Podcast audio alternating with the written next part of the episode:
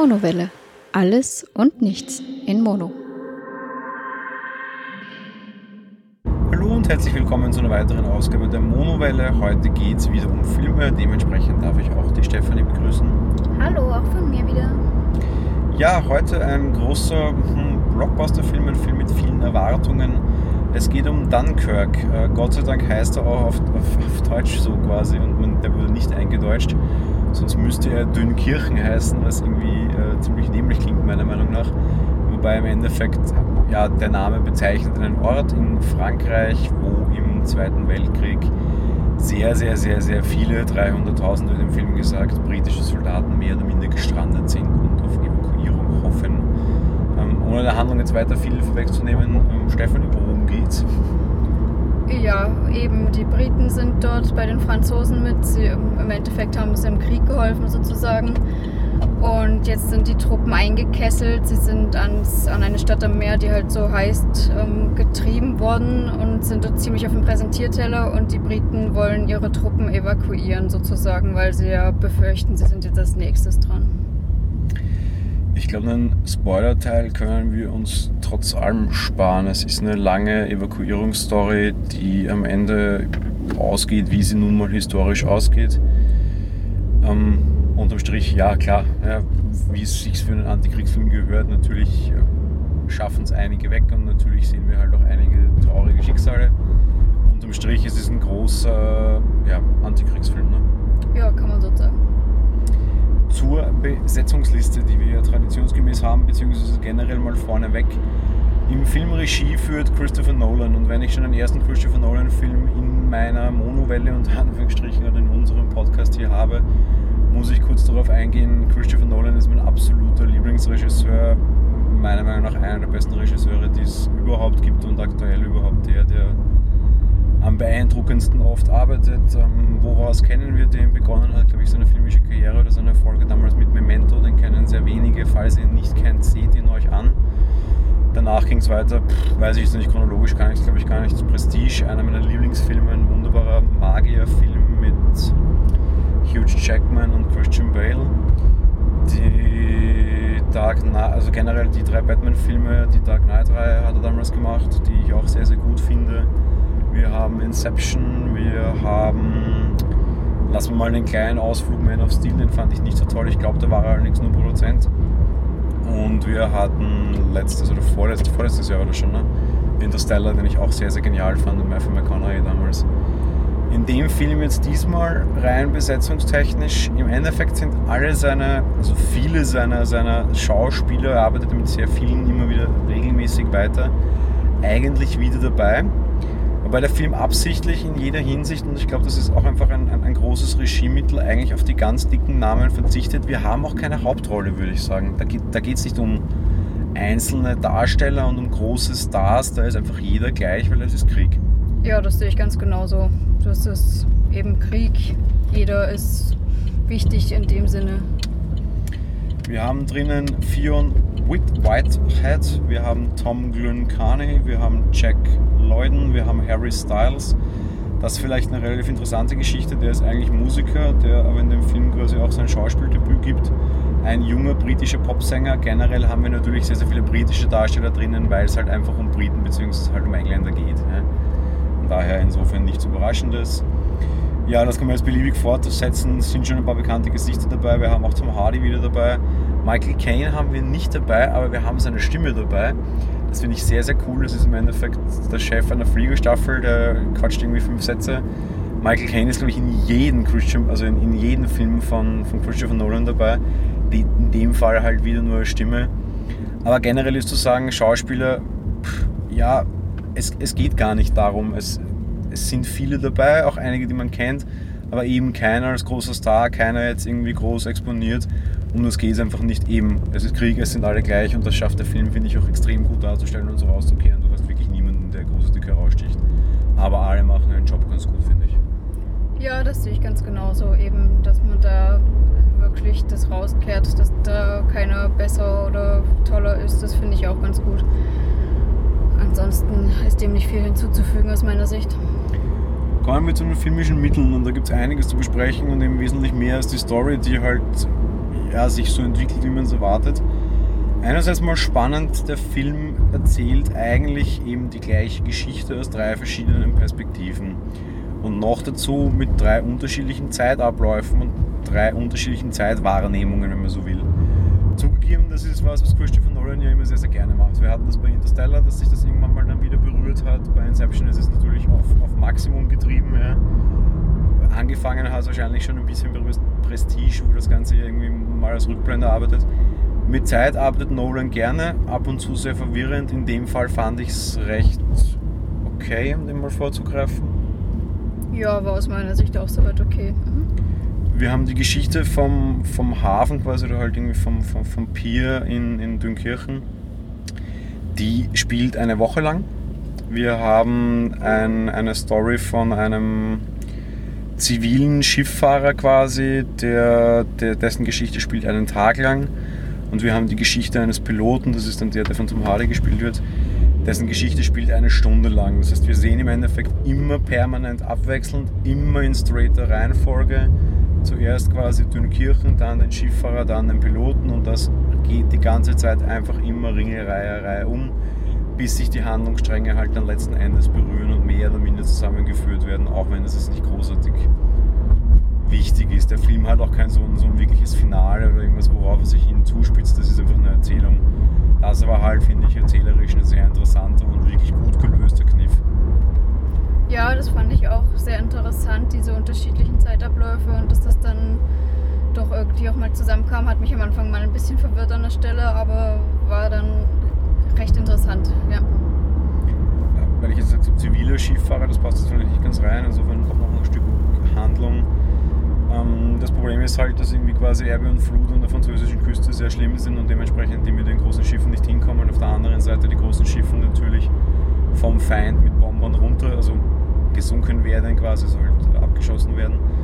Darum ruft England quasi die, die privaten Schifffahrer, die kleinen Bötchen zur Hilfe. Einerseits A, weil die halt weiter rein können und nicht so viel Tiefgang haben, aber halt auch B, weil viele kleine Ziele für irgendwie große Bomber halt relativ sinnlos und schwer zu treffen sind im Vergleich zur, zur großen und teuren Marine, die England mehr oder minder braucht. Warum evakuieren sie Dünkirchen? Eben genau aus dem Grund. Wir sind mehr oder minder vom, vom Showdown des Zweiten Weltkriegs. Äh, England zieht seine Truppen nach Hause, weil sie einfach Angst haben, dass, dass England oder halt London quasi fällt oder angegriffen wird und dementsprechend halt äh, ja, die Heimat verteidigen mag und sich nicht mehr auf andere Missionen begeben mag. Zumal Frankreich in dem Sinne ja auch schon gefallen ist und das keinen Sinn mehr macht. Sie sind, wie gesagt, dort in die Enge getrieben am Meer. Ähm, dort stehen es nur wie auf dem Präsentierteller und haben dort ja auch nicht mehr großartig was zu tun, sage ich mal. Ja, vor allem auch offensichtlich schwere Probleme, was, was, was Versorgung betrifft oder die Versorgungslinie betrifft, weil die halt durch den Ärmelkanal quasi mehr oder minder getrennt wurde, wie es aussieht und die, die, die der Feind die, die Luftmacht halt hat und dementsprechend Versorgung sehr schwer sind dürfte. Wir sehen, dass es offensichtlich große Probleme mit Nahrung und Wasser und Medizin gibt. Äh, dementsprechend, ja, Mission gescheitert ab nach Hause. Ne? Ja, genau. Und in dem Sinne verstehe ich das sogar. Auch wenn äh, da einige Offiziere offensichtlich dagegen sind und immer noch die letzte Stellung halten wollen, eigentlich lieber der, ja, der Churchill, der da an der Macht war gerade in Großbritannien ist halt, äh, hat halt angeordnet, dass die Truppen zurück sollen. Auch das finde ich ein sehr spannender Punkt und ein Thema, das ich so noch nie aufgegriffen gesehen habe. Die, es dann letzten Endes quasi nach Hause schaffen, haben dann Angst, quasi zu Hause ausgebucht zu werden, weil im Endeffekt sie sind halt geflohen. Ja. Und fliehen ist eines Krieges oder halt eines Soldaten nicht würdig. Ähm, Gott sei Dank kommt es dann nicht so und sie werden eher sehr warm empfangen. Der, der Film wird dann auch ausbegleitet mit so einem Stück aus der Zeitung, der zuerst sehr negativ beginnt, dann aber immer sehr positiv geht und so quasi halt wähle dein Schlachtfeld und wähle es weise.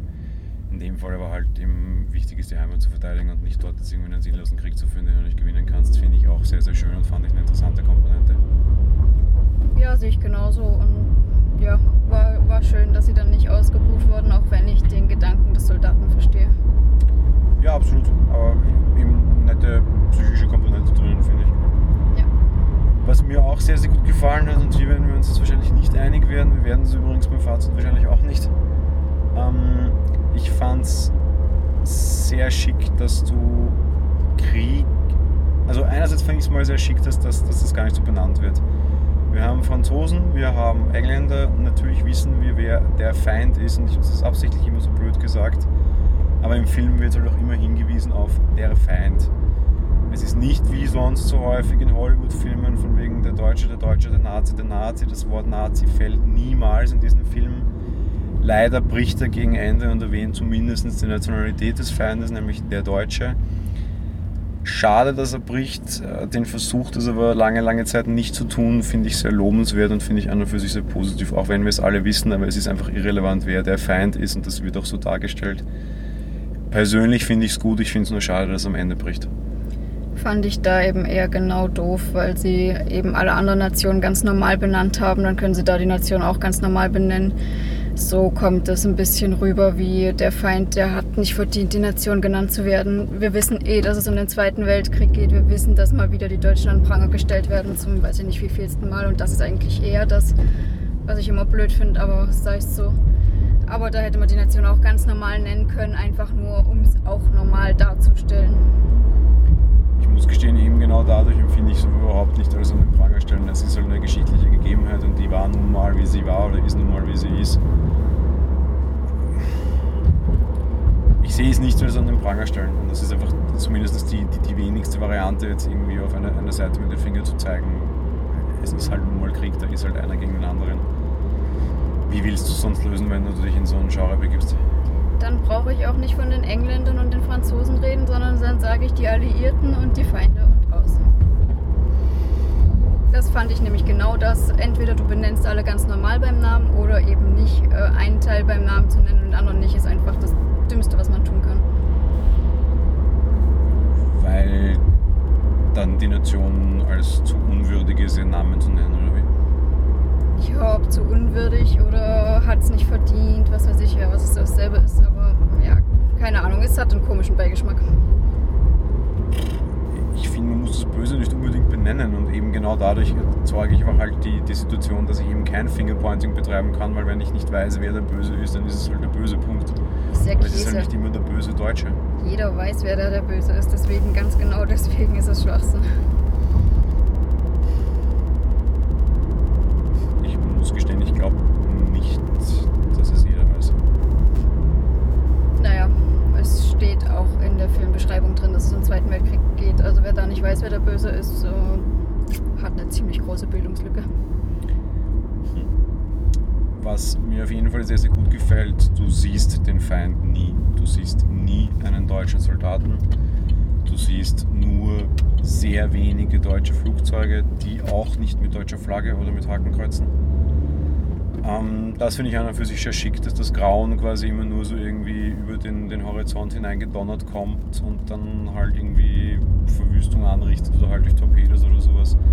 Das finde ich an und für sich sehr nett. Ich finde, man muss das jetzt nicht unbedingt auf diese Ebene tragen. Das ist halt einfach so, ja, Events, die passieren, aber du siehst nie so richtig Kriegshandlungen, würde ich nicht sagen. Natürlich siehst du die, aber du siehst halt nie wirklich so dieses Man-on-Man-Fight und du siehst halt nie irgendwie halt den Feind oder den Deutschen quasi. Und das finde ich eigentlich erzählerisch auch recht interessant und recht gut gelöst. Ja, haben sie halt gut gemacht. In diesem Antikriegsfilm ist halt kein, keiner, wo du eben, wie du schon sagst, diese Mann gegen Mann Gefechte hast oder wirklich siehst, wer da gerade die Bombe abschmeißt und so. Auf der anderen Seite auch wären wir jetzt irgendwie, du siehst sehr wenig Gewalt unter Anführungsstrichen meiner Meinung nach ich erinnere mich da immer zurück an Soldat James Ryan, mit dem ich nicht ganz zufrieden bin, wo sie am Anfang sofort aus diesen Landungsbooten rausrennen und alle erschossen werden und einfach die Kamera voll drauf hält und du siehst, wie Kugeln Köpfe durchtrennen, also halt durchschlagen. Mit allem, was dazugehört. Blut siehst du natürlich bei Verletzten. Du hast aber gleich am Anfang so eine Szene, wo ein Bomber über den Strand drüber fegt und eindeutig sehr viel Verwüstung anrichtet. Wäre Soldat James Ryan gewesen, hättest du gesehen, wie die Bombe direkt in jemanden einschlägt und der einfach in einem Haufen Blut in die Luft geht Diesmal war es absichtlich so, dass die Bombe etwas daneben einschlägt, der in einer Druckwelle in die Luft getragen wird und halt das Tote wieder runterkommt, ohne dass es dabei irgendwie auch einen Tropfen Blut verliert. Es zeigt Gewalt, aber es ist halt nicht gewaltverherrlichend meiner Meinung nach und viele andere Kriegsfilme sind meiner Meinung nach wohl gewaltverherrlichend. Natürlich kann man das immer unter der, dem Deckmantel von, das ist ein Antikriegsfilm verstecken, ja, aber wenn man mal die psychologische Ebene wegnimmt, ist es einfach pure Gewaltdarstellung, die nicht notwendig ist der Film beweist, dass es nicht notwendig ist und trotzdem funktioniert. Das finde ich auch sehr, sehr, sehr schick. Ja, war insofern stilmittelmäßig sehr gut gemacht, das ist richtig. Und ähm, ja, es wurde ja auch nicht direkt auf den draufgehalten, der dann mit der Bombe hochging. Von wegen kein Blut und so, denn das haben wir sicherlich. Aber ähm, es kam aus der, aus der Perspektive eines Dritten, der quasi eine Reihe weiter lag. Von dem her war das schön gelöst. Stichwort Perspektive und das ist so der, der, der letzte große Punkt, über den man in einem Film reden muss, das sind halt die Schauwerte und die, die Produktionsqualität. Der Film ist nicht in 3D, er ist aber wohl mit sehr, sehr, sehr aufwendiger Technik gedreht. Das ist einer wahrscheinlich der letzten Filme oder einer der wenigen Filme halt überhaupt, die mit 70 mm Film gedreht wurden, in perfekter Qualität damit. Wenn ihr die Chance habt, schaut euch auf einer wirklich großen, dicken Leinwand an, auch wenn er nicht 3D ist. 3D ist kein Qualitätskriterium, aber die Filmgröße ist wohl ein Qualitätskriterium. Die Aufnahmen generell, egal ob Luftkampf zu Wasser oder an Land, sind atemberaubend, meiner Meinung nach. Musikalisch muss man auch dazu sagen, ähm, es ist ein Hans Zimmer. Also Hans Zimmer hat die Musik gemacht. Ähm, von Musik würde ich da aber fast nicht reden. Eigentlich sind es eher mehr oder minder Soundbette, beziehungsweise irgendwie ja, Sounds halt quasi schwierig. Ich muss gestehen, ich weiß nicht, ob ich es gut oder schlecht fand. Es war zumindest sehr stimmungsvoll. Ich finde es auch gut, dass das nicht groß irgendwie die, die Heldeneben und die großen Konzerte und Orchester aufgefahren wurden, sondern dass das alles sich sehr minimalistisch präsentiert. Auf der anderen Seite muss ich gestehen, dieses Soundbite, das es da teilweise gab, auch irgendwie mit Sirenen und da und dort ging mir dann teilweise ziemlich auf den Keks. Gut, dass du das selber schon sagst. Ich wollte sagen, ich mag Hans Zimmer ja sonst eigentlich schon aus anderen Produktionen, was die Musik sonst von ihm betrifft. Jetzt hatten wir eher Staccato von Maschinengewehren und weiß ich nicht was äh, und äh, ziemlich Kopfschmerz verursachendes Geräusch dabei. Musik und Sound Hamburg. Ähm, Bild aus deiner Sicht oder halt generell Schauwerte quasi? Äh, Bild war phänomenal, kann man nichts sagen. Also das war sehr schön. Ja, war super umgesetzt. Also eben da glaube ich auch, auch eben die große Empfehlung, seht euch auf einer dicken Leinwand an, wenn es geht, auch eben wenn kein 3D, weil ich höre immer so häufig von Leuten, nö, ist kein 3D, brauche ich ja nicht im Kino sehen. Ja, hm, doch, also in dem Fall auf jeden Fall. Ähm, ja, kommen wir zum Fazit. Der Film war aus meiner Sicht technisch wirklich toll gemacht. Äh, ansonsten muss ich gestehen, bin ich kein Fan davon und diese, auch, auch wenn die Stilmittel toll waren und so, was ich jetzt schon gesagt habe, aber insgesamt war es für mich trotz allem irgendwie ich weiß nicht, wie ich sagen soll, eher schon langatmig.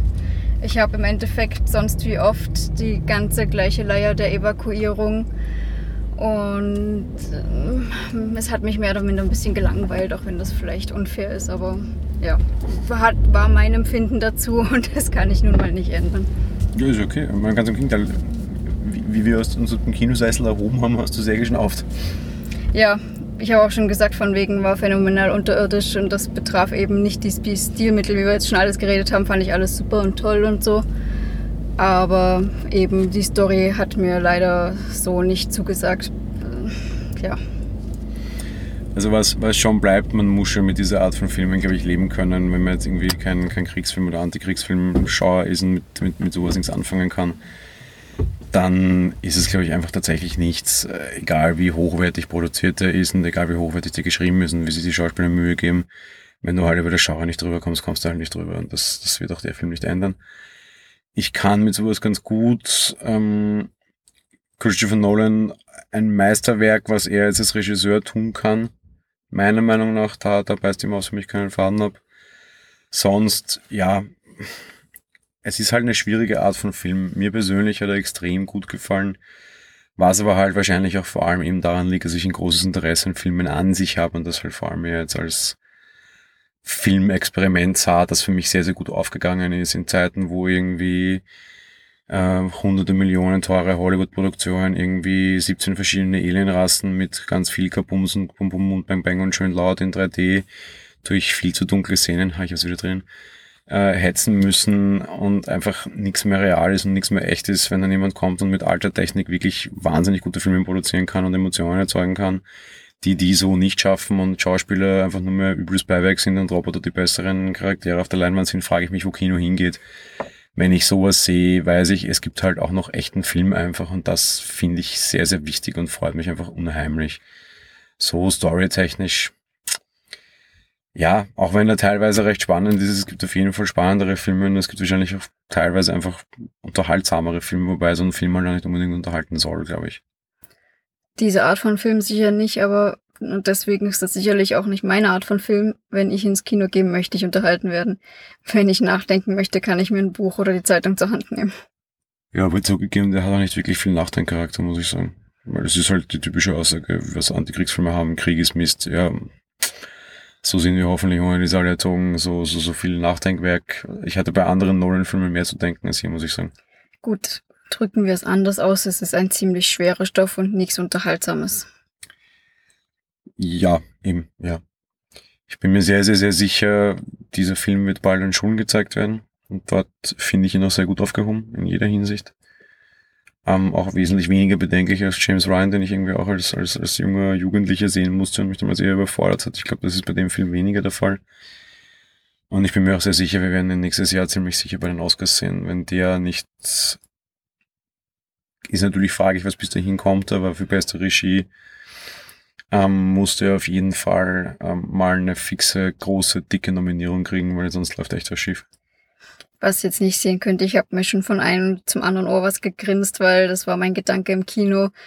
Okay, klassischer Typ Film, der nichts für mich ist, Jan gefällt, muss wahrscheinlich für Oscar nominiert werden. Also ich würde jetzt mal so über den Daumen geschert, so, so mal meine Prediction, vier, fünf Oscar-Nominierungen kriegt er sicher und ich bin mir auch sicher, er gewinnt ein oder zwei. Sage ich ja klassisch, nicht meine Art von Film.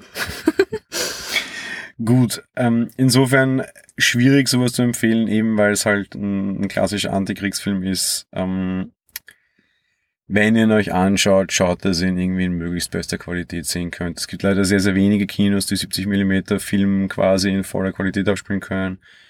In Deutschland sind, soweit ich weiß, irgendwie vier, fünf. In Österreich, glaube ich, sind es zwei. Ähm, das ist halt irgendwie sehr schade, aber ja, einfach beste Qualität nehmen, die man kriegen kann und, und, und Abmarsch. Das, vielleicht sehen wir solche Filme einfach gar nicht mehr. Das kann uns auch durchaus passieren, dass irgendwie da diese großen alten Filme quasi nicht mehr so produziert werden. Das vielleicht, vielleicht war es der letzte, ich weiß es nicht, keine Ahnung, aber mal noch ein bisschen äh, altes Kino schnüffeln, solange es geht quasi. Ansonsten, ja, eben, ich tue mir schwer, ihn zu empfehlen oder nicht. Als, als Filminteressierter ist er auf jeden Fall zu empfehlen, einfach aufgrund der Produktionswerte quasi. Sonst schauspielerisch, storytechnisch nicht das große Werk, aber halt auch, ja, eben so wie diese Filme halt nun mal sind. Ich kann es immer wiederholen. Man muss es mögen, man muss wissen, worauf man sich einlässt. Ihr wisst es jetzt hoffentlich. Und ja, demnächst haben wir sicherlich wieder unterhaltsame Filme. In diesem Sinne wünsche ich euch hoffentlich viel Spaß in 70 mm quasi. Oder halt auch nicht. Und wir hören uns bald wieder, hoffentlich dann mit einem lustigeren Film. Ja, oder zumindest unterhaltsamer, das reicht mir ja schon. Also von meiner Seite dann bis zum nächsten Mal. Tschüss, Papa.